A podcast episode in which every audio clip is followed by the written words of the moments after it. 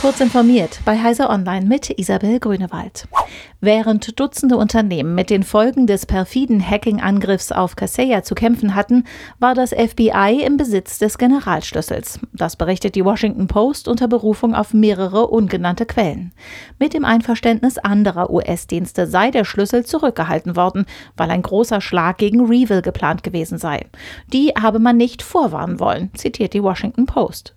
Der große Gegenschlag sei aber nie erfolgt, weil die Cyberkriminellen plötzlich von der Bildfläche verschwanden, bevor der habe ausgeführt werden können. Daraufhin sei der Schlüssel dann an Kaseya übergeben worden, nach etwa drei Wochen. Wäre er nach dem Angriff direkt an die Opfer weitergegeben worden, hätten wohl die Kosten für die Behebung der Schäden in Millionenhöhe vermieden werden können.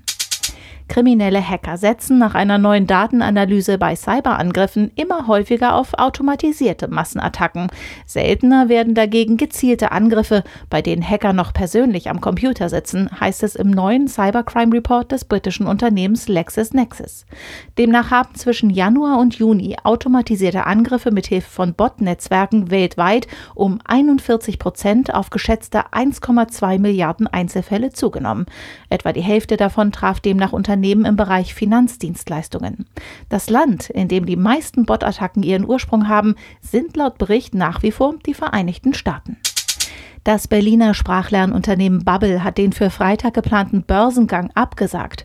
Wie Bubble mitteilte, seien die derzeit ungünstigen Marktbedingungen ursächlich für die Entscheidung gewesen.